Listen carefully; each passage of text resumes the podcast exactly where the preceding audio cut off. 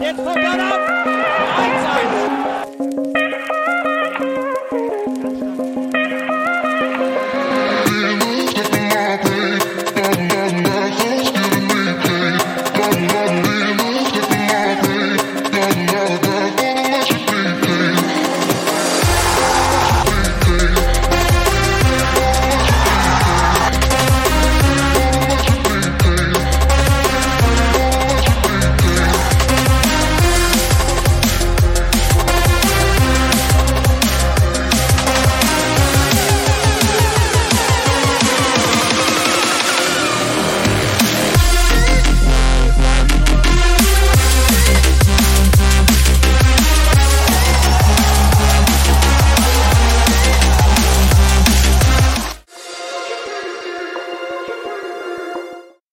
Guten Abend, liebe Fußballfreunde, zu einer neuen Folge im Westen, sonntagsabends, dem Magazin, wenn es rund um die dritte Liga geht und die Regionalliga West. Das wollen wir hier jeden Sonntag beibehalten. Ihr kennt es schon aus der letzten Saison. Wir hatten unsere Debütfolge vor zwei Wochen, dann gab es letzte Woche Semir Saric mit alles rund um den DFB-Pokal und jetzt, wie gewohnt, der Stefan, also ich und meine Wenigkeit und natürlich der Sven. Schönen guten Abend, Sven.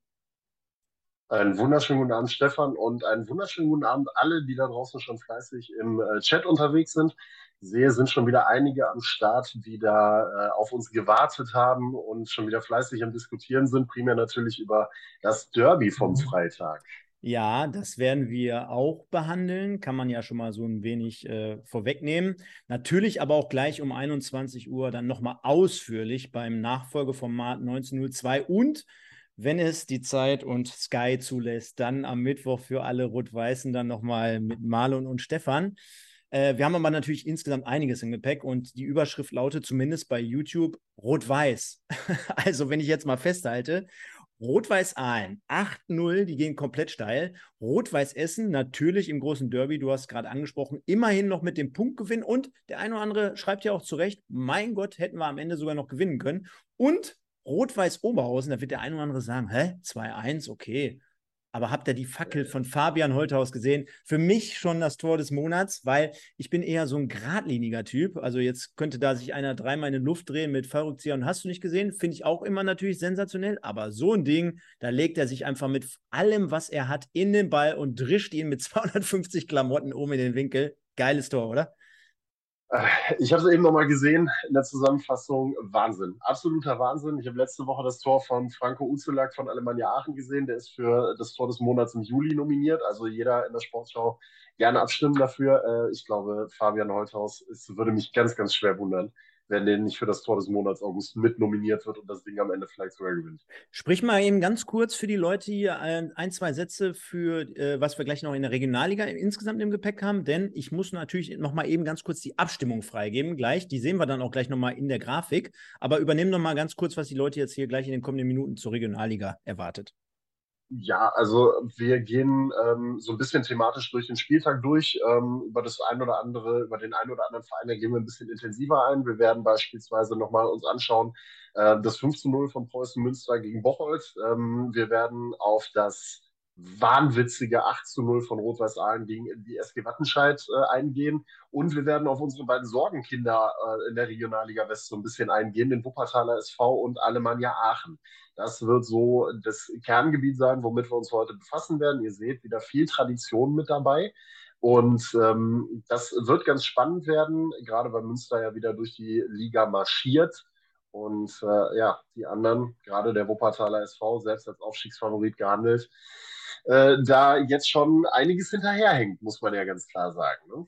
Also da ist äh, noch einiges im Argen in Wuppertal. Da, da, brennt der Baum, würde man bei Bayern München jetzt sagen. Äh, macht ja. aber gar nichts, denn wir haben natürlich eine Grafik vorbereitet.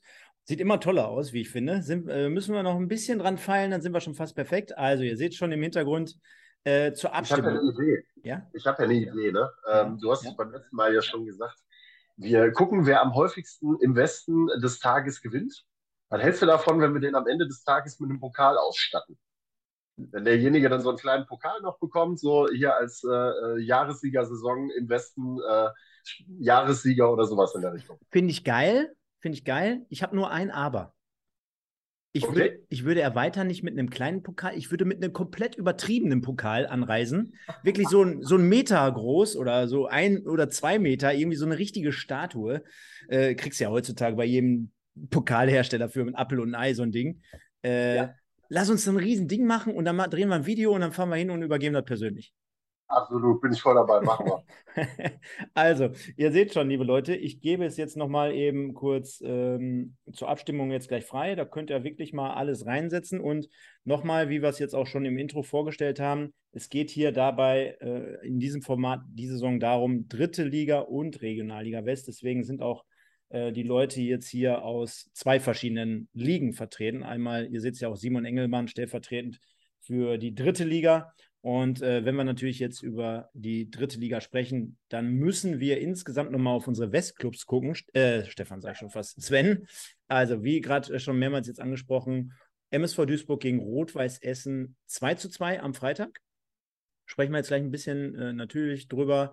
Dann haben wir heute noch äh, Dortmund, die haben eine Packung gekriegt gegen Ingolstadt zu Hause 0 zu 4. Auch ein bisschen überraschend im Ergebnis, denn der eine oder andere wird ja immer mal so auch mit Dortmund in Verbindung gebracht, dass man sagt, okay, ist eine U23, spielt gepflegten Ball, also konnte man auch nicht unbedingt erwarten. Dann hast du Ferl, die sensationell in der 95. Minute noch äh, den Ausgleich erzielt haben durch Mael Korbos, 2-2 äh, gegen ne, einen der Favoriten in dieser Saison, Mannheim. Ja 2-2 und die Viktoria aus Köln auch in einem dramatischen, hitzigen Spiel 1-0 gegen Wien Wiesbaden. Das sind unsere Westclubs und dann gucken wir nachher natürlich noch auf die Tabelle, wollen aber, und jetzt muss ich mal eben deine Kamera nochmal richten, das hatte ich vorhin schon angekündigt. Naja, warten wir. Warte, warte, warte, können wir gleich besser machen. Warte, schwenkt man nämlich um. Warte. Zack, müsste besser sein. So, und zwar der MSV am Freitagabend vor 28.200 Zuschauern gegen Rot-Weiß Essen. Und jetzt wollen wir die Sendung natürlich nicht komplett auf dieses Spiel ausrichten, aber mal ganz kurz der Folge halber. Baccalords mit dem 1 zu 0 nach sechs Minuten nach einer Standardsituation kam da sehr, sehr gut zum Kopf, weil er hat sich richtig hochgeschraubt. Ist ja auch nicht der allergrößte, aber den hat er schon ordentlich versenkt. Stoppelkamp, äh, tolle Umschaltsituation in dem Fall nach einem, äh, bei einem Konter, dann, äh, ja, wie man ihn halt kennt, ne? also lässt dann noch einen Gegenspieler aussteigen, mit links in, in, in den, äh, ja, ins lange Eck. Tolles Tor, ja, und dann, dann kam Rot-Weiß Essen nochmal richtig auf. Ne? Und der eine oder andere schreibt hier gerade schon so ein bisschen schadenfroh, weil man weiß natürlich, von welchem Verein ich der Fan bin. Äh, ihr könnt mich alle Lügen strafen, genau habe ich ja gesagt. Äh, denn am Mittwoch habe ich mehr oder weniger Simon Engelmann keine Möglichkeit gegeben, hier gegen den MSV zu netzen. Und ja, da sieht man mal wieder, keine Ahnung vom Fußball. 2 zu 1, Simon Engelmann steht genau da, wo ein Stürmer stehen muss. Netzt das Ding ein. Dann Lawrence Enali äh, mit seinem ersten Profitor zum 2 zu 2 unentschieden. Und ihr habt es schon richtig geschrieben. Am Ende hätte das Ding sogar noch komplett kippen können, wenn der Kopfball von Felix Bastians reingegangen wäre. Aber letzte Woche oder vor zwei Wochen, du erinnerst dich, Vincent Müller im Westen des Tages. Also auch dort, dort bestätigt er so ein bisschen seine Leistung. Absolut. Also ist ja auch was, ich muss ja gestehen, äh, ich habe ja in diesen Abgesang am Mittwoch auf Simon Engelmann auch so ein bisschen eingestimmt und äh, habe ihm ja, nicht die Qualität für Liga 3 abgesprochen, aber habe Marlons Vergleich ja mit Simon Terodde aufgenommen ähm, dass ich es für schwierig erachte, dass er sich in der, in der dritten Liga vielleicht durchsetzt, obwohl er in Liga 4 so unfassbar gut geknipst hat. Auch mich hat er Lügen gestraft, ähm, kommt rein, macht direkt das Tor. Aber was du ja auch gesehen hattest, und das haben wir ja auch thematisiert in dem Podcast, ähm, dass äh, es überraschend war, dass Dabrowski mit derselben Elf wieder gestartet hat und dass dann in Halbzeit 2 ausgerechnet die Wechsel, die wir tatsächlich angesprochen hatten oder für möglich gehalten haben, Stichwort Moritz Rümmling, Thomas Eisfeld und eben Simon Engelmann genauso gegriffen haben und am Ende dafür gesorgt haben, das Ding noch äh, auszugleichen. Ich, ich wollte gerade sagen, wir haben ja jetzt nicht nur am Mittwoch äh, kritisiert oder irgendwelche Dinge oder es ging ja auch gar nicht darum, um jetzt hier irgendjemanden zu verärgern oder niederzumachen. Ne? Es war halt einfach so eine Einschätzung und ich glaube, äh, wenn man mal wirklich so tief in sich reinhört, vielleicht jetzt mal ausgenommen die größten RWE-Fans da draußen, ich glaube, wir sind auch jetzt nicht die Einzigen, die zumindest irgendwelche Zweifel an der Qualität von Simon Engelmann in Bezug auf eine Liga mal eben höher haben. Ne? Also äh, ich glaube, da, da, sind wir jetzt wirklich nicht die Einzigen. Und äh, er kann uns ja wie jetzt am Samstag, äh, am Freitagabend auch Lügen strafen. Also ähm, klar, nicht gegen meinen Verein in erster Linie, bitteschön. Also bitte demnächst nicht mehr. Aber jetzt muss man ja auch mal festhalten, ey, mit unserer These ist vielleicht in die eine Richtung ein bisschen weit gegangen, vielleicht jetzt aber auch der eine oder andere, der sich jetzt äh, freut darüber, dass es genau andersrum war. Es ist jetzt auch erstmal der zweite Spieltag gewesen. Ne? Das war jetzt genau. das erste Saisontor. Ich behaupte auch mal, den sollte man als Stürmer auch aufs Tor bringen, diesen Ball. Ob der jetzt drin sein muss, okay. Ob es jetzt eine hundertprozentige, ich glaube, wenn der nicht reingegangen wäre, hätte sich jeder geärgert, dass es eine ausgelossene Großchance gewesen wäre. Also deswegen behaupte ich jetzt mal, der, der sollte auch schon aufs Tor, denn er stand auch fünf Meter weit und breit kein Verteidiger drumherum. Deswegen, aber nochmal, da muss ein Stürmer stehen, den musst du dann so machen und den hat er gemacht. Also von daher 100 Prozent. Und äh, wie du schon ansprachst, also Römling und Sponsel, die Außenverteidiger, auf jeden Fall daran beteiligt, dass in der zweiten Halbzeit viel mehr Zug über die Außen kam. Das waren ja auch so Spieler, die wir äh, gesagt haben, äh, die, die gefährlich sein können am Mittwoch. Und ähm, ja, am Ende ist Rot-Weiß Essen zurückgekommen. Man wusste bis zur 65. Minute überhaupt eigentlich gar nicht, äh, wie dieses Spiel nochmal kippen sollte. Ja, eine Aktion, eine ja. dumme Aktion vom MSV-Verteidiger Bitter. Da wird man in der Wiederholung nochmal sehen können, dass man den Ball schön einleitet und vorlegt.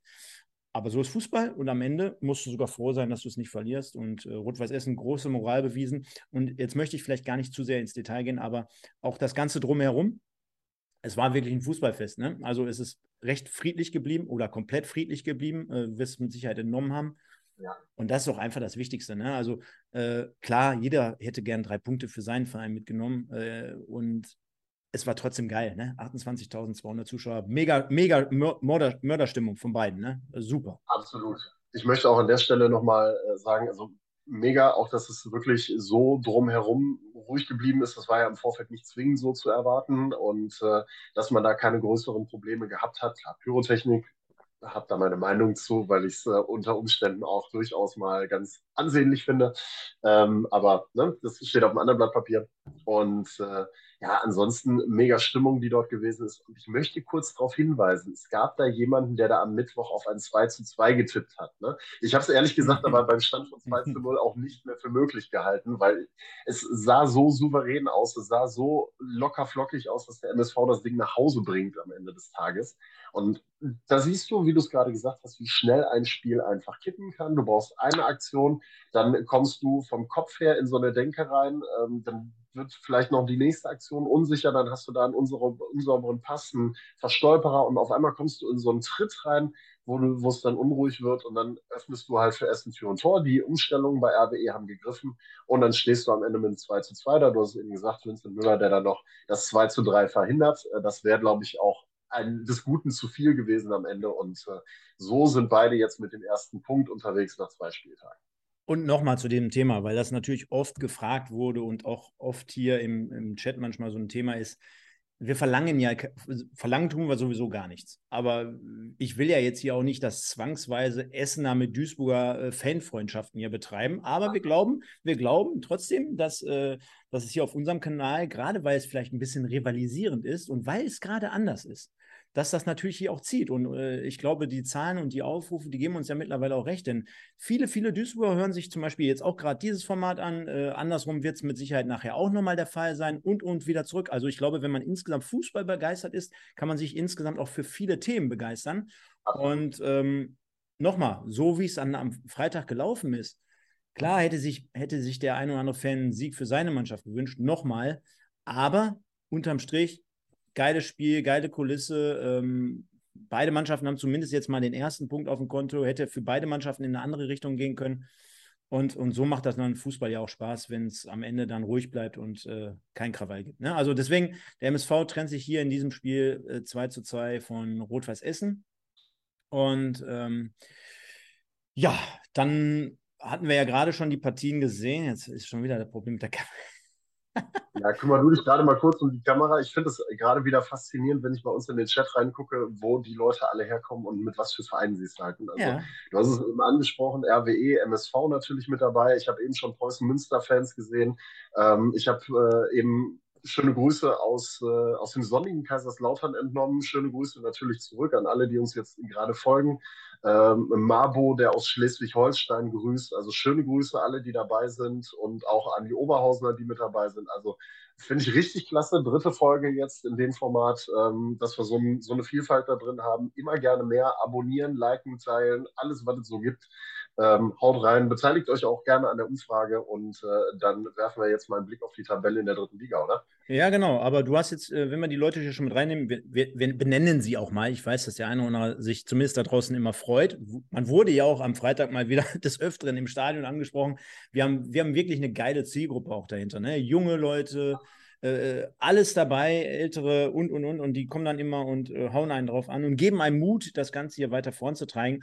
Äh, namentlich aber trotzdem mal jetzt hier ein paar Leute, und zwar der Danny Gamer, JT. Zebras hatten Glück, sagt er, wenn er bald in der 90. reingegangen wäre. Ist jetzt aber auch natürlich alles ein bisschen konjunktiv. Dann haben wir hier den Emre, den Peter B., den Wisper 1907, den Danny X 1907, Sascha Kleinpass, der gesagt, äh, er hätte sogar noch mehr von den Essen erwartet. Ähm, am Anfang hieß es ja, oder ein paar Tage vorher, ja, sollten eventuell sogar 10.000 sein, 8.000, 9.000. So viele waren es am Ende nicht. Man, man munkelt so zwischen 5.000 und 6.000 Essener. Also dann hat das äh, mit den Tickets dann, ja, in dem Fall kann jetzt auch wieder jeder sehen, wer will, geklappt oder nicht geklappt. Äh, dann haben wir sogar jemanden hier aus Oberhausen jetzt auch mal am Start. Du ja. solltest am besten mal für den Fabian Holthaus voten und am besten rufst du auch noch Oma, Mutter, Vater, Katze, Hund an. Die sollen auch noch mal hinterher voten.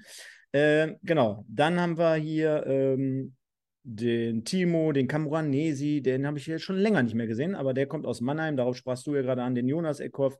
Äh, Zebra Twist, tolles Derby, schreibt er. Dann haben wir noch den Florian und viele, viele weitere. Der Blasket Sound sagt sogar noch tolle Atmosphäre und mega Choreo, Respekt MSV. Das muss man auch, glaube ich, fairerweise noch dazu sagen, dass es eine wirklich geile Choreo war. Und jetzt kommen wir dann aber auch wirklich zur Tabelle, Sven. Da haben wir sie. Darf ich noch eine Sache vorher ja? kurz sagen? Klar, gerne. ähm, bleibt mal alle wirklich auch heute bis zum Ende durchgehend da, weil am Ende habe ich vielleicht noch eine klitzekleine Überraschung für euch. Der Stefan weiß davon glücklicherweise noch nichts. Oh. Und den werde ich euch genauso überraschen damit. Äh, ich habe da eben über Tag noch ein bisschen was geregelt. Ähm, vielleicht äh, solltet ihr solltet bis zum Ende mal dranbleiben und dann äh, löse ich auf. Überraschungen sind sehr geil. Also äh, jeder, der es äh, vor zwei, drei Wochen in einem anderen Format mitbekommen hat, da, da kommt der Michael um die Ecke und sagt, ey, nächste Woche Thorsten Ziegner, geil. Ja, gut. Also ich, jetzt, jetzt habe ich die Latte sehr hochgelegt, Sven. Ich hoffe, du kommst damit klar. Ja, schauen ja. wir mal. Schauen wir mal. Ich komme damit klar. Genau. Perfekt. Also, machen wir die dritte Liga rund, denn so viele, ja, außer MSV gegen RWE West-Duelle oder Spiele generell mit Westbeteiligung hatten wir jetzt auch nicht, die wir jetzt hier besprechen sollten. Wichtig ist mit Sicherheit, dass ähm, alle Westclubs zumindest schon mal einen Punkt haben. Das lässt sich schon mal relativ schnell feststellen. Und ja, wenn wir dann schauen, eigentlich sogar alle mit einem Punkt, so wie ich es jetzt gerade sehe. Der MSV auf 13, genau wie, wie der SC Verl, mit einem Torverhältnis oder mit einer Differenz von minus 1. Wie gesagt, Ferl heute nochmal ganz zum Schluss mit einem ja, Statement in der 95. Dann haben wir Rot-Weiß Essen, die auch nach so und so vielen Jahren endlich ihren ersten Punkt holen, nach, nach dem zweiten Spieltag. Ich glaube, es war insgesamt auch sehr, sehr wichtig für die Stimmung jetzt nach diesem, ja, zumindest ja. unglücklichen 1 zu 5, zumindest mit dem Auftreten beim 1 zu 5 dann äh, holst du dir jetzt Sicherheit, äh, nimmst die Euphorie jetzt mit und äh, am Dienstag geht es auch bei Rot-Weiß dann weiter gegen Viktoria Köln.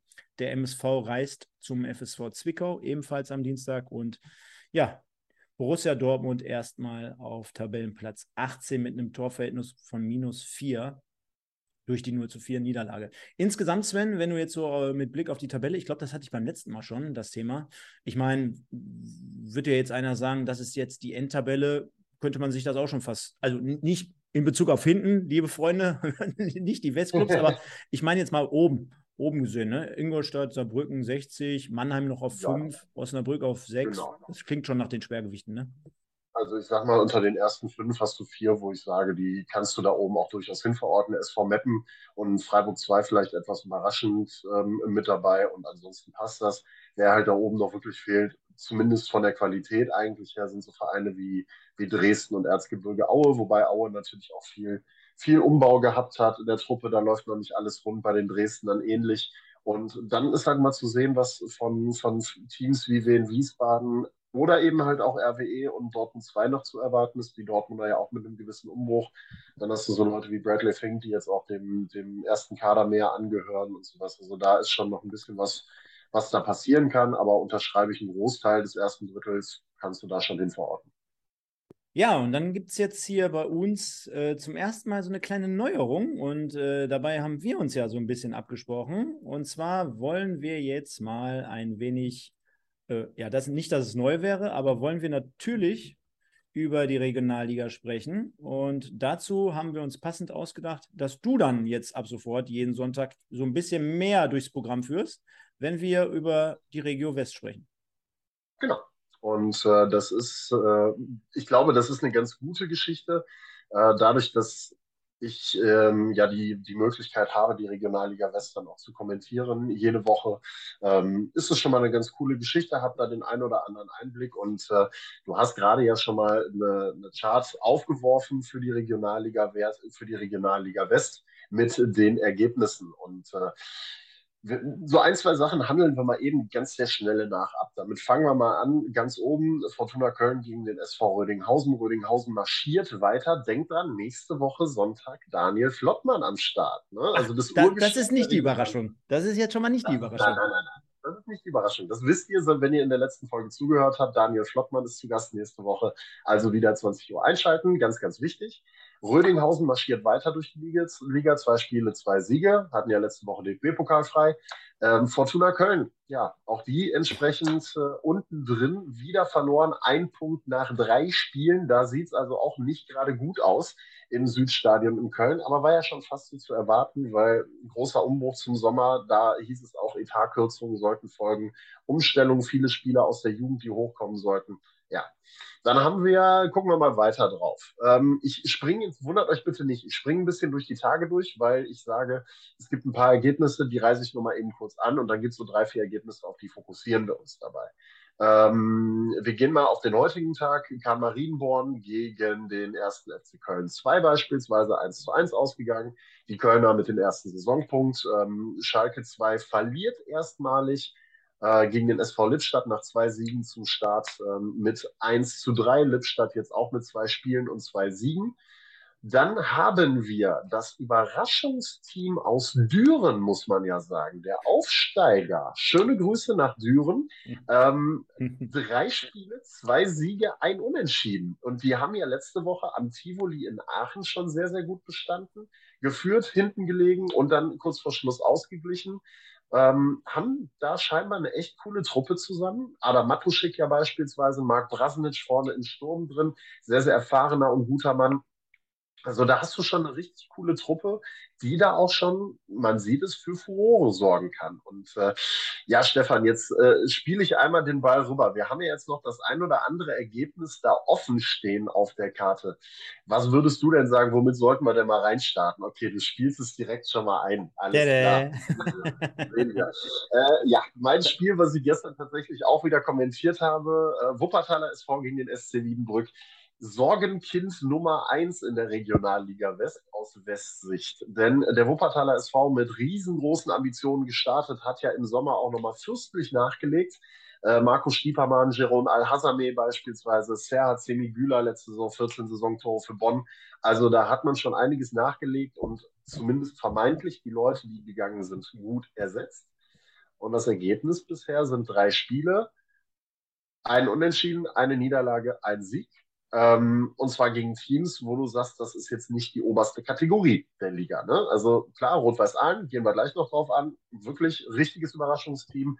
Wiedenbrück, immer unangenehm zu spielen. Ja, und dann hast du die SG Wattenscheid, die du 4 zu 1 besiegst. Wobei man aktuell sagen muss, Wattenscheid scheint ja auch ein kleines Kanonenfutter zu sein. So. Und jetzt hast du dieses Spiel gegen Wiedenbrück. Ich fasse es mal ganz kurz zusammen. Äh, der Wuppertaler SV startet ganz gut in die Partie. Erste Chance nach ein paar Minuten Marco Königs, macht er nicht rein. Ähm, dann merkt man, dass der WSV aktuell sehr, sehr große Probleme hat in der Rückwärtsbewegung. Ähm, gerade wenn es im letzten Angriff, Angriffsdrittel ähm, zu einem Ballverlust kommt. Das passiert aktuell sehr, sehr häufig, weil das letzte Angriffsdrittel schlecht bespielt wird. Also du hast wenig Kombinationsmöglichkeiten, wenig Ideen, da geht häufig der Ball verloren und dann ist die Rückwärtsbewegung extrem schlecht. Also es arbeiten nicht alle mit nach hinten, nicht das komplette Kollektiv, sondern nur ein paar Spieler. Und dann stehst du häufig ähm, dann mit 3 gegen 3, 4 gegen 3, hast teilweise sogar Unterzahlsituationen und ähnlich war es dann in diesem Fall. Nick Galle verliert vorne den Ball, lamentiert dann an der Stelle. Wiedenbrück schaltet schnell um, links raus, Pass in die Mitte, Tor. 1-0. Das 1 zu 1. Mike Armedick, ich weiß nicht, ob du es gesehen hast. Hast du es dir mal in der Zusammenfassung angeguckt? Kategorie Zeiglers wunderbare Welt des Fußballs. Schöne Grüße an der Stelle. Stefan schüttelt mit dem Kopf. Es ist, also googelt es, packt es mal bei YouTube rein oder sowas. Es ist, ich kann es gar nicht beschreiben, so kurios ist es gewesen. Ich konnte es selber nicht verstehen. Kurz zusammengefasst, Hölscher spielt den Ball in einer ganz ruhigen Situation zu seinem Innenverteidiger nach links außen, geht ein paar Schritte nach links. Der Innenverteidiger wird unter Druck gesetzt, dreht sich um, passt zurück. Nur leider war Marcel Hölscher nicht mehr an der Stelle, wo er sein sollte. Das Ding trudelt ins Tor und es steht 1-1. Der Wuppertaler SV danach trotzdem nicht gerade wie von der Tarantel gestochen. Halbzeit 2, Benedikt Zahn dann mit dem 2 zu 1. Ähm, vorher der WSV noch mit einer ganz guten Chance. Moritz Montag gleicht am Ende dann mit dem Kopfball noch zum 2 zu 2 aus. Der WSV erkämpft sich den Punkt. Verdient. Ähm, aber ich stelle jetzt in diesem Zusammenhang mal eine ganz, ganz, ganz, ganz steile These auf und ähm, mache mir jetzt vielleicht keine Freunde, wenn der ein oder andere beim Wuppertaler SV zuhört. Von außen, vom, von außen gesehen muss ich sagen und muss ich Preußen Münster gratulieren, dass sie Markus Stiepermann nicht verpflichtet haben. Ich weiß, dass ich mir damit jetzt bestimmt keine Freunde mache und vielleicht auch aus der Mannschaft den einen oder anderen hören werde, der sagt, da kannst du öffentlich doch gar nicht sagen, spinnst du eigentlich, bist du bescheuert? Ja, aktuell ist es zumindest so, dass du das Gefühl hast, wenn du von außen drauf guckst, dass ähm, Markus Stiepermann sehr viel, ähm, ja, ich habe es gesagt, für die Galerie so ein bisschen spielt. Ne? Also versucht dann immer gegen 2,3 sich durchzusetzen und halt auch zu unterstreichen nochmal, dass er, dass er zu gut ist für diese Liga, beziehungsweise dass er diesen großen, großen Erwartungen, formulieren wir es mal so, er will diesen großen, großen Erwartungen unbedingt gerecht werden und will selber die Spiele entscheiden. Das sorgt dafür, dass er dann in manchen Situationen einfach den besser postierten Mann beispielsweise nicht sieht, sich komplett verzettelt und damit Chancen kaputt gehen in dem Moment. Plus diese Tatsache, dass dieses Kollektiv oder dass die Mannschaft nicht im Kollektiv zurückarbeitet, hast du halt ein echtes Problem. So, und jetzt habe ich einen Monolog gehalten von gefühlt zehn Stunden. Stefan hat sich das mal angeguckt, hat wahrscheinlich die oder angehört, hat die Highlights mal dazu gesehen und darf jetzt mal seine kurze Einschätzung dazu abgeben. Ja, ist natürlich nicht ganz so einfach, denn ähm, auch hier halten wir mal fest, dass wir jetzt den äh, dritten Spieltag haben. Die Ambitionen in Wuppertal natürlich ganz andere sind, äh, aufgrund der Themen, die du jetzt gerade angesprochen hast oder auch der Transfers, die wir jetzt gerade nochmal zusammengebracht haben.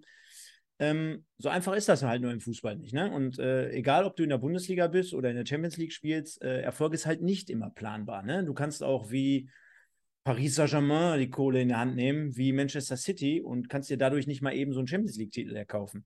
Äh, ich will das jetzt gar nicht zu sehr auf den Wuppertaler SV ähm, beziehen, denn auch andere Vereine mittlerweile äh, nehmen ja so ein paar Mark 50 in die Hand. Ne? Also ich glaube, auch der Kader von Preußen Münster ist jetzt nicht nur gespickt mit äh, Hobbykickern, äh, oder jetzt auch selbst in Aachen, ja, äh, die Saison oder in Fortuna Köln und und und. Also ich glaube, ist ja klar, wenn man äh, jetzt die Ambitionen pflegt, die der Wuppertaler SV äh, in der letzten Saison so an den Tag gelegt hat, dass man sich da jetzt auch nicht verschlechtern wollte. Von daher ist es mit Sicherheit legitim, dort nochmal aufzufahren. Aber äh, wenn man jetzt einfach mal nach drei Spieltagen schaut, äh, da hast du Preußen Münster mit neun Punkten und du stehst jetzt da mit vier. Und äh, ich will jetzt nicht sagen, dass die Saison schon entschieden ist, aber man stelle sich vor, du verlierst auch in der Hinrunde nur alleine dieses direkte Duell und man, beide Mannschaften würden jetzt eigentlich alle Spiele gewinnen. Boah, dann, dann, hast du schon, dann hast du schon acht Punkte Rückstand bei so einer Truppe wie Preußen Münster. Ich glaube nicht, dass die sich dieses Jahr sehr, sehr viel nehmen lassen. Macht zumindest jetzt gerade nicht den Anschein.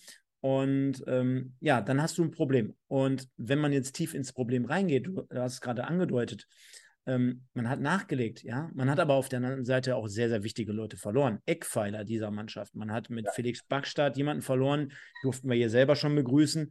Ähm, wenn man ihn sieht auf dem Platz, dann denkt man ja eigentlich, das ist so ein Typ, der kommt aus sich raus.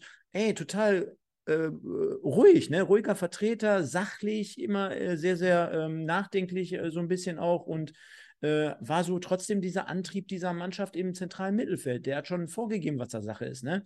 Dann aber auch ähm, offensiv. Semir Saric letzte Woche hier zu Gast gewesen. Für mich einer der potenziell stärksten Kicker generell dieser Liga gewesen, in den letzten Jahren sogar.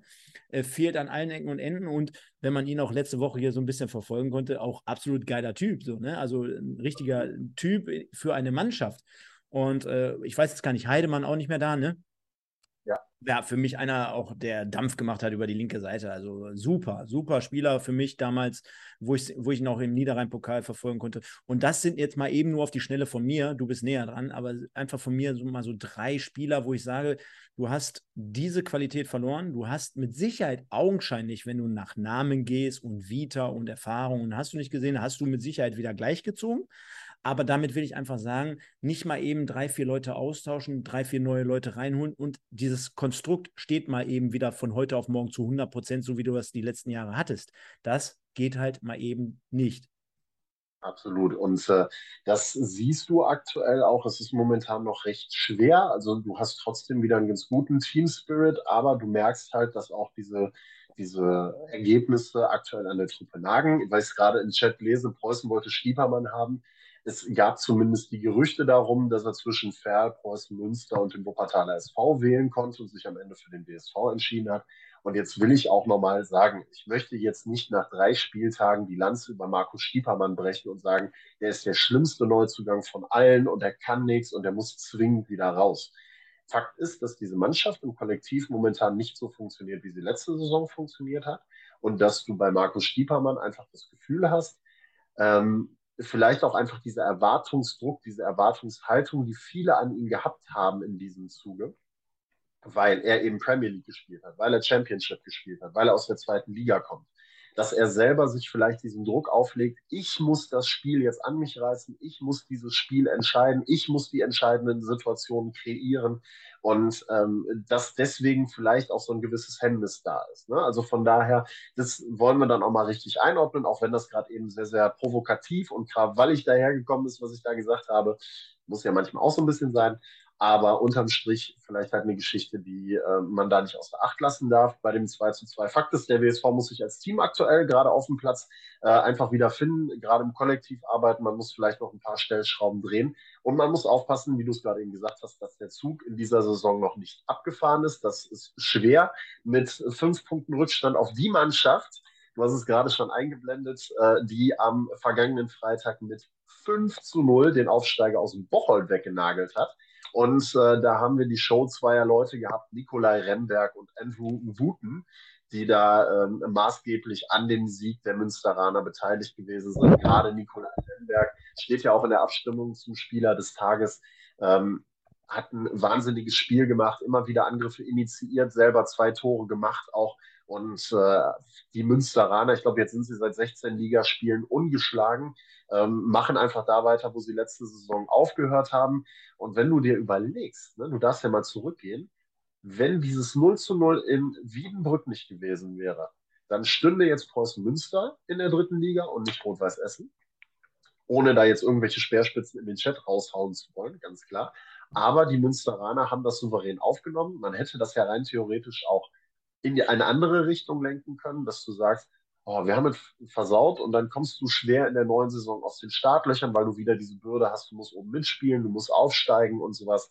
Und das haben sie einfach in die richtige Energie umgewandelt und kanalisiert und äh, sind da jetzt wieder voll on point, voll da und nach drei Spielen mit drei Siegen wieder voll im Plan. Ich, ich bin mir ich bin mir manchmal auch nicht sicher. Ne? Also ich glaube, dass äh, sowohl Rot-Weiß Essen als auch Preußen Münster die Qualität hätten, um in der dritten Liga zu spielen oder auch aktuell zu spielen. Ähm, trotzdem möchte ich jetzt all denen, denen es vielleicht noch immer so ein bisschen wehtut, was die letzte Saison passiert ist, immer so ein bisschen Mut sprechen. Es muss nicht immer verkehrt sein, wenn man das Ziel irgendwie vielleicht beim ersten oder beim zweiten Mal nicht unbedingt erreicht. So ein gesunder Aufstieg mit einem gesunden Wachstum dahinter, ja. Also gerade so jemand wie Remberg, der jetzt äh, so sein, sein so immer weiter steigende Form hat, immer mehr Qualität dazu gewinnt, der jetzt aus sich herauskommt, der kann nächste Saison, wenn der genauso dynamisch durchgeht, kann der nächste Saison schon ein guter Drittligakicker sein, wenn er diese Entwicklung jetzt nimmt. Wenn er, wenn, wenn, also nur mal als Beispiel so, ne? Und davon gibt es ja noch eins, zwei Leute, auch bei, bei, bei Preußen Münster, die, denen es vielleicht jetzt wirklich nochmal gut tut, äh, vielleicht aber auch so jemand wie Wuten, der hat in den letzten Monaten und Jahren dann bei äh, Osnabrück dann halt auch nicht mehr so stattgefunden. Ich meine, ich glaube, er war aber auch verletzt, muss man jetzt fairerweise dazu sagen. Davor, glaube ich, bei Sandhausen gewesen, wenn ja. ich richtig informiert bin. Also der hat es schon bewiesen. Aber wenn der jetzt am Ende der Saison, was weiß ich, 20, 25 Tore da reinballert, dann wird er mit einem ganz anderen Selbstverständnis auch nächste Saison wieder in der dritten Liga spielen. Bin ich felsenfest von überzeugt. Und mit einer riesen Euphorie und mit einem neuen Stadion oder mit einem Stadionumbau und mit allem, was dazugehört, kannst du dann, dann wirklich in der kommenden Saison eventuell dann direkt steil in der dritten Liga gehen. Also absolut steil, ne? Ja, aber unterschreibe ich und ja, passt wunderbar zum Titel der Folge heute. Ähm, aber unterschreibe ich total. Also es ist häufig so, gerade auch bei jungen Leuten, es sind ja auch, wie du im Remberg angesprochen hast, so das Henok Techlot beispielsweise noch mit dabei, zwei Leute, die brutal stark sind und noch sehr, sehr jung sind, die diesen Entwicklungsschritt, um sich zu festigen, als Seniorenspieler in der Liga vielleicht nochmal brauchen um dann in der nächsten Saison in der dritten Liga vielleicht steil zu gehen. Ähm, Stand jetzt sieht es ja so aus, als ob Münster und Rödinghausen ihrer Favoritenrolle auf jeden Fall gerecht werden dabei.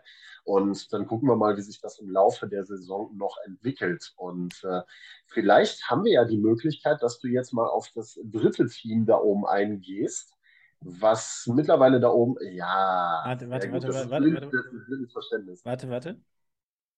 Wegen der Kamera jetzt wieder. So, jetzt bist du wieder. Ah, okay. Sehr gut. Blindes Verständnis mittlerweile. Ähm, ich, ich betone es immer wieder. Ich habe zuletzt, ich habe heute noch mit Gianluca Mazzulo gesprochen und äh, mich mit ihm ausgetauscht, habe ihm dafür noch mal, dazu nochmal gratuliert zu dieser, zu dieser historischen Begegnung, zu diesem historischen Spiel. Und er sagt halt einfach, es macht auch einfach mega Bock gerade aktuell.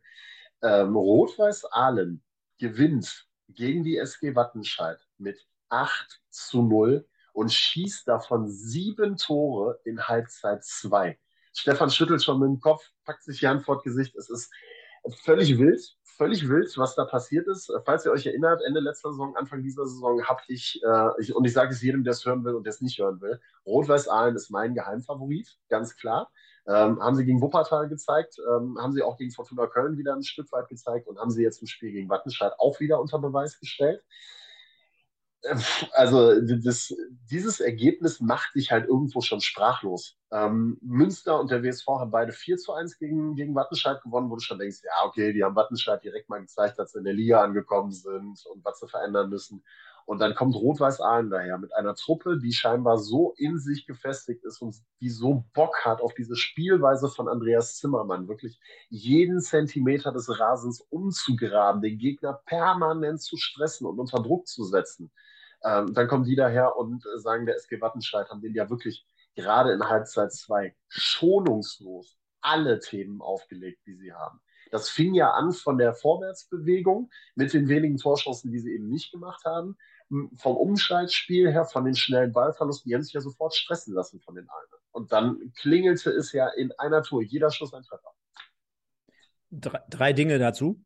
Erstmal äh, vielen Dank für euren Support heute wieder, Leute. Also knapp um die 100 Leute jetzt die ganze Zeit, aber nur 21 Likes. Deswegen weder der Finger wird in die Wunde gelegt. Ich möchte jetzt hier alle einmal liken. Der Linus ist am Start, der Jonas, der Matthias, der Passo und alle weiteren. Also bitte, komm, einmal, tut ja nicht weh, könnt ihr mal machen. Kostet auch nichts. Äh, Punkt zwei. Ähm, ähm, Wattenscheid genau das, was ich gerade über ähm, Münster gesagt habe mit dem Ausstieg, du erinnerst dich.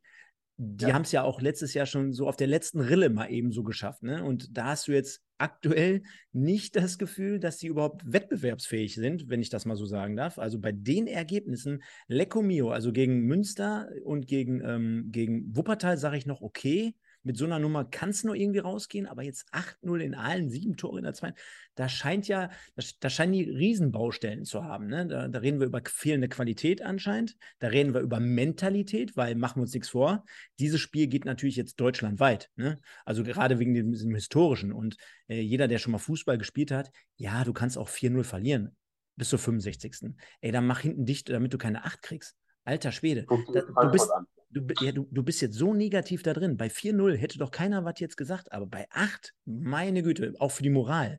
Ja, ich weiß nicht, wie es in der Mannschaft aussieht, innerlich so, ne? Keine Ahnung. Und ähm, ja, das sind halt so die Themen, ne? Also da sensationell. Da greife ich mal den Matthias Bücker-Jesing auf. Der schreibt, äh, die SGW wird eine schwere Saison haben, die müssen auch nachlegen, soweit möglich. ähm, ist tatsächlich was, was ich in der ersten Folge schon gesagt habe. Wattenscheid ist eine Mannschaft, die in meinen Augen maximal über die, äh, über die, über den, über den Teamgeist im Prinzip kommen kann, über das Kollektiv kommen kann, weil von der mannschaftlichen Qualität ist es eher schwierig. Ähm, ne? Da sind halt vornehmlich gute Oberligaspieler mit drin und die bekommen jetzt, gerade wenn so eine Mannschaft wie Aalen eben ins Rollen kommt, dann auch schonungslos offengelegt, was passiert. Wie gesagt, bei Aalen hat auch jeder Schuss einfach gesessen hinterher. Ne? Da gab es ein letztes Tor von Jan Holdak, der steht übrigens auch zur, Aus zur Abstimmung, Tor des, äh, Tor des Monats, hm? zum Spieler, de, Spieler der Woche bzw. des Spieltags. Also fleißig abstimmen für ihn, wenn ihr wollt.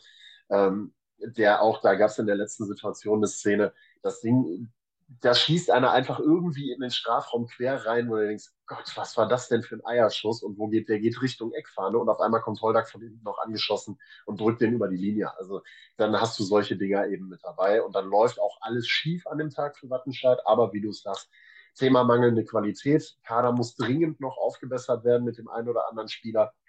Und äh, das ist wirklich ein Punkt, ähm, da wird es da wird's eng für die SG Wattenscheid. Das kann eine üble Saison werden, haben wir beim KFC Uerdingen letzte Saison gesehen, die dann auch nochmal alles versucht haben, aber am Ende auch ähm, ja, dann runtergegangen sind. Auf die Frage noch ganz kurz, hat sich allen so gut verstärkt über die Sommerpause? Nicht namenhaft, aber von, ähm, wie soll man es mal sagen, das Scouting hat sehr, sehr gut funktioniert. Also guckt euch Hakan Sesa beispielsweise an, kam von Westfalia Rienan. Sehr guter Junge, passt genau in dieses Spielsystem rein, hat in Rienan über 20 Tore letzte Saison in der Oberliga gemacht. Bisschen Bulut von RWO, spielstarker, sehr, sehr schneller, technisch starker Spieler. Also das hat alles Hand und Fuß, was RWA da geholt hat, ganz klar. Ja, deswegen heißt die Folge auch Rot-Weiß. Also wir beenden das Ganze jetzt hier mit unserer kleinen Ergebnistafel mit dem 8 zu 0 von Rot-Weiß Aalen. Und vorhin, als ich noch gegoogelt habe, Sven, nach den ganzen Leuten und nach den Logos und hast du nicht gesehen, äh, natürlich, Marco Reus wurde mir noch im Rot-Weiß Aalen-Trikot damals angezeigt. Ja. Äh, ge geile Friese, genau, geile Friese. Die beiden standen ja damals noch für diese für diese letzte Periode von äh, Rot-Weiß Aalen und selbst davor äh, etliche Jahre. Also ich erinnere mich noch an Zweitliga-Auftritte äh, dort im Verse-Stadion, altehrwürdig. Also auch jeder, der dort nochmal jetzt irgendwann die Möglichkeit hat, äh, zu Gast zu, zu sein. Ich finde das da geil. Also muss ich ganz ehrlich sagen, kleines, also, enges Ding. Schönes Stadion, wirklich. Also jemand, der da äh, Fußballatmosphäre schnuppern möchte, fahrt mal hin. Lohnt sich und dann seht ihr eventuell auch mal ein 8-0. Also kommt ja auch nicht auch vor. Also äh, können wir im Moment nur Werbung für allen machen, denn äh, genau, das wollte ich vorhin auch noch sagen, ist für mich auch die personifizierte Adresse, wie man es nach einem Aufstieg macht. Ich glaube, es ja. ist jetzt mittlerweile die dritte Saison, in der sie in der äh, Regionalliga spielen. Erstes Meine, Jahr, ja. erstes Jahr hattest du das Gefühl, oh, das wird ein ganz, ganz hartes Brot. Die kämpfen wirklich ums Überleben. Haben sie dann ja haben sie dann äh, letztendlich geschafft. Ich, ich glaube, Corona spielte ja da auch in dieser Saison noch eine Rolle. Es gab ja da, glaube ich. Man hat Andreas Zimmermann geholt. Genau. Trainer. Hat im Winter Björn Mehnert abgegeben, kurz vor der Winterpause, und hat Andreas Zimmermann geholt. Genau. genau. Zweites Jahr, dann aber schon besser. Also wirklich immer mal äh, mit Tendenzen Wochen, Monate lang überm Strich. Also zwar auch nicht so, dass du sagen konntest, komplett aus der Abstiegsregion jetzt weg. Mhm. Dass es natürlich jetzt im dritten Jahr steil anscheinend irgendwie in die oberen Regionen geht, wusste man jetzt vielleicht auch nicht. Äh, Spielsystem und Zimmermann hin oder her. Aber es ist für mich eine stetige Entwicklung zu sehen. Seit dem ersten Spieltag des äh, Wiederaufstiegs. Und das ist für mich entscheidend. Und dann kann auch so ein Verein, der ja, den man ja eigentlich schon wieder abgeschrieben hatte. Ah, waren mal zweite Liga, dann spielen die auf einmal nur noch Oberliga. Du hast ja wirklich auch Vereine, die komplett irgendwann von der Landkarte verschwinden. Erst recht, wenn wir jetzt auch festhalten, dass in der Regionalliga auf einmal ein Stiepermann für Wuppertal verpflichtet wird, da halten die dann halt mit ihren Mitteln dagegen. Und deswegen ich meine, ich habe einen Hut, du hast jetzt keinen, aber den muss man auf jeden Fall vor den ziehen. Genau. Und wir werden es auf jeden Fall beobachten, wie Rot-Weiß Aalen sich in den nächsten Wochen hier schlägt. Absolut. Und eine Sache möchte ich jetzt noch kurz sagen, Thema Aalen ist abgehakt. Äh, für mich kann es auch gerne schon die Tabelle einblenden, weil ich eben gesagt habe, der Wuppertaler SV ist mein erstes Sorgenkind gewesen, mein zweites Sorgenkind tatsächlich in der Liga. Ähm, weil eben auch schon nachgefragt worden ist. Ähm, Alemannia Aachen aktuell so ein bisschen, muss man auch vielleicht einmal kurz darauf eingehen, auch jetzt nur 1 zu 1 gegen Fortuna Düsseldorf die U23 gespielt. Ähm, die Aachener kommen nicht vom Fleck. Ähm, ich habe es letzte Woche gesehen und ähm, das ist wirklich, die belohnen sich für ihren Aufwand nicht. Also die fahren einen unglaublichen Aufwand, rennen an, machen spielbestimmende Mannschaft und schaffen es aber nicht, den Ball ins Tor zu bringen und handeln sich dann halt auch immer wieder dumme, unnötige Gegentore ein. Und deswegen kommt die Mannschaft von Fuad Kilic da auch nicht so wirklich vom Fleck. Ähm, hat mir Franco Uzulak auch noch gesagt, dass es ist halt sehr, sehr ärgerlich, auch für die Jungs, ähm, die sich dann nie belohnen für ihren Aufwand aktuell. Da muss halt wirklich mal mit einem klaren Sieg irgendwie der Knoten platzen. Dann traue ich der Truppe auch zu, dass sie da oben im oberen Mittelfeld auf jeden Fall mitspielen kann von der Qualität her. Aber momentan bist du wieder in so einem Flow drin, ähnlich wie in der letzten Saison, wo du echt aufpassen musst, dass es nicht mal zügig irgendwo in die andere Richtung geht. Definitiv kann ich nur so unterschreiben. Und wenn ich es mir jetzt gerade anschaue, nochmal wirklich mit Blick auf die Tabelle, da machen so Mannschaften wie Münster und Rödinghausen, unser Gast nächste Woche, Daniel Flottmann, äh, Rödinghausen, die machen mir auch den Anschein, als ob die es dieses Jahr wirklich nochmal wissen wollen. Denn sie haben ja auch angekündigt, sollte es diesmal reichen, dann gehen wir auch hoch in die dritten Liga. Äh, dann ziehen wir das Ganze durch. Dann wird der Flotti mit Sicherheit noch eine Saison dran hängen, kann ich mir gut vorstellen, wenn es in die dritte Liga ja, geht. Da, das lässt können er sich. Können wir nächste Woche fragen? Das lässt er sich nicht nehmen. Definitiv nicht. Also nächste Woche Daniel Flottmann hier bei uns live zu Gast, 20 Uhr. Und äh, dahinter so Mannschaften wie Aalen, Düren die, und Lippstadt auch, die, äh, die, machen Spaß aktuell. Mit denen hat man jetzt nicht so gerechnet. Und dann hast du natürlich noch Oberhausen, die immer gefühlt, glaube ich, die letzten drei Jahre auf dem vierten Tabellenplatz standen oder irgendwie so dritter, vierter, fünfter. Die werden es am Ende auch diesmal, glaube ich. Äh, meine Prognose jetzt schon ist, ich weiß, lehne mich da nicht unbedingt sehr weit aus dem Fenster, weil es kein Geheimnis ist, aber Preußen Münster und ich sage Rödinghausen. Die beiden werden es dieses Jahr machen, sage ich. Also bin ich voll bei dir. Wie gesagt, vielleicht haben wir irgendwo noch einen, einen Geheimfavoriten mit dabei. Wuppertaler SV müssen wir jetzt erstmal außen vor nehmen. Die haben andere Baustellen und müssen jetzt erstmal gucken, dass sie wieder ins Schritt kommen und dann muss man schauen, wie sich das Ganze bis zur Winterpause noch entwickelt. Was ich noch ansprechen wollte, äh, es tut mir ein bisschen leid im Moment für den ersten FC Bocholt. Da spielen wirklich ja. ein paar gute Jungs, äh, den Trainer, den Jan Winking, den grüße ich hier an dieser Stelle, äh, super Typ, äh, Ludger Tripphaus, den Vereinsvorsitzenden, auch ein sehr netter Mensch. Äh, tut mir gerade ein bisschen leid, dass die komplett unter die Räder kommen, äh, denn das hätten sie sich, glaube ich, ein bisschen anders vorgestellt. Ja. Genau, ja. und äh, da muss ich einhaken, es scheint so, zumindest so das, was man so hört aus dem Bocholter Umfeld, dass es da ähm, im Laufe der Woche die erste Trainerentlassung im Laufe dieser Woche geben werden soll, könnte, muss, ähm, weil äh, Jan Winking da auch schon zum Gespräch einbestellt worden ist. Man muss äh, die Aussage ist, man muss die Situation haarklein analysieren. Man traut der Truppe zu, dass sie Regionalliga-Format hat. Und ähm, da wird es jetzt ein Gespräch zwischen Geschäftsführung, Präsidium und dem, äh, dem Trainer geben. Das ist schon anberaumt, dieses Gespräch. Das soll im Laufe der Woche stattfinden. Krass. Und dann ist halt die Frage, ob man am dritten oder nach drei Spielen schon den Aufstiegstrainer die Chance nimmt und sagt Tschüss oder ob du halt einfach weitergehst und sagst, ey, wir sind Bocholt, wir haben jetzt mal auch nicht die finanziellen Mittel wie Düren als Aufsteiger oder auch Marienborn beispielsweise. Ähm, da muss man, oder ob man halt wirklich sagt, man will jetzt schon mal die Patrone rausschießen und sich da, ja, den wohlverdienten Trainer, der den Aufstieg ja nicht umsonst geschafft hat, auch ähm, ja, raushauen sozusagen. Das müssen wir schauen für den Wuppertaler SV, die sind am Samstag zu Gast in Bocholt, maximal unangenehm natürlich, wenn dann direkt noch ein Trainer wechselt, weil du äh, ja vom Scouting her keine großen Eindrücke hast, wie kann ein neuer Trainer spielen, was passiert, verändert er groß viel oder sowas in der Richtung. Also wäre für den WSV deutlich undankbarer die Geschichte, aber das werden wir sehen und werden auch die Geschehnisse rund in Bocholt dann weiter verfolgen. Ähm, auch bei denen gilt, die müssen einfach mal ihre ersten Punkte sammeln. Ich glaube, dann sieht das da auch ein bisschen anders aus. Ja, und kommen wir zum letzten Punkt. Im Westen des Tages, oder zum vorletzten zumindest, im Westen des Tages. Simon Engelmann hat in dieser Woche gewonnen, an diesem Spieltag, an diesem Wochenende. Verwundert jetzt nicht, weil wir natürlich sehr, sehr viele rot-weiße Fans da draußen hier haben.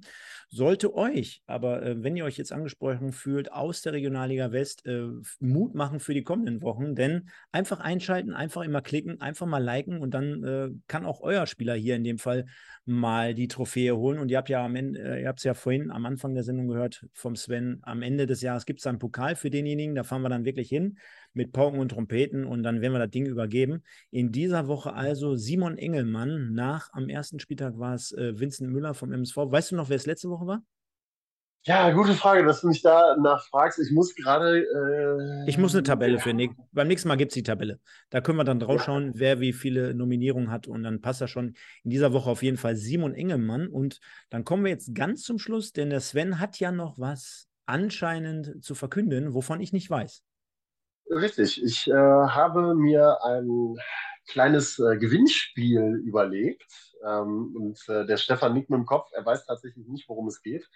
Ähm, ich habe heute mal kurzerhand äh, zwei VIP-Karten organisiert für das Spiel Wuppertaler SV gegen Alemannia Aachen am 19.08.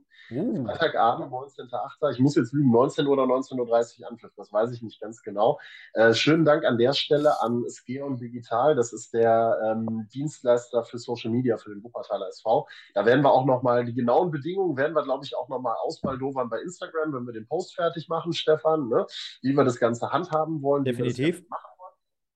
Ganz klar, muss ja auch alles seine Richtigkeit haben, aber äh, achtet mal auf unsere Social Media Kanäle bei Instagram ähm, von Stefan Sander, von mir gerne Sven-Lesser äh, abonnieren und ähm, ja, achtet einfach mal darauf. Wir werden das äh, innerhalb der nächsten Tage oder vielleicht auch schon morgen, müssen wir gucken, wie wir das zeitlich hinkriegen, bekannt machen, wie ihr das Ganze machen könnt. Einmal zwei VIP-Karten mit äh, Speis und Trank mit ähm, schönem warmen VIP-Raum mit Sky mittlerweile, Wuppertaler SV Sky drin in seinem VIP-Raum und äh, äh, einer dem VIP-Bereich mit äh, illustren Leuten wie beispielsweise Peter Neurohr, ähm, Hans Sapa in letzter Zeit sehr, sehr häufig da gewesen. Also eine richtig coole Geschichte.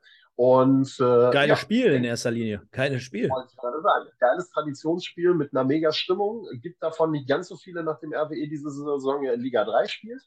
Und von daher nehmt gerne fleißig teil. Wie gesagt, ähm, die Geschichten werden wir ausbaldowern, wie das Ganze dann aussieht. Und äh, ja, das ist dann die Ankündigung. Ja, me mega, mega. Also, ihr habt es gehört, äh, wird dann zum 19.08. zwei VIP-Tickets geben für ähm, Wuppertal gegen Aachen und wie wir das Ganze jetzt hier von äh, umsetzen werden, einfach mal uns folgen und was wichtig ist, auf jeden Fall nächsten Sonntag einschalten. Da können wir es auch mehr oder weniger dann auflösen. Müssen wir mal schauen, wie wir es umsetzen, aber ihr kennt uns ja, wird kein Thema sein. Von daher vielen, vielen Dank. Nächste Woche dann also Daniel Flottmann hier am Start, der ja auch für den einen oder anderen ganz interessant immer bei Magenta als Experte auftritt, also für die Drittliga-Clubs jetzt hier bei uns hier im Chat äh, oder Fans im Chat auf jeden Fall mal reinschalten. Ich würde sagen, wir sehen uns für all diejenigen, die Bock haben, kurz nach neun nochmal bei einem anderen Format. Da geht es dann auch nochmal MSV Duisburg gegen Rot-Weiß Essen zur Sache.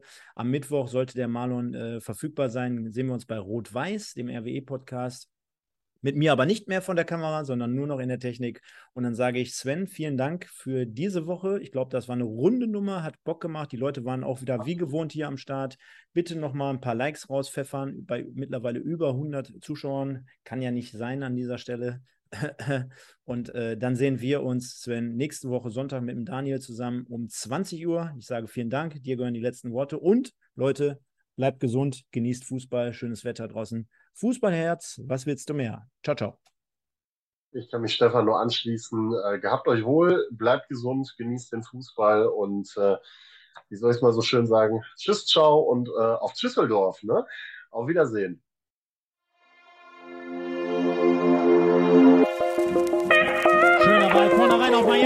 Schöner Ball vorne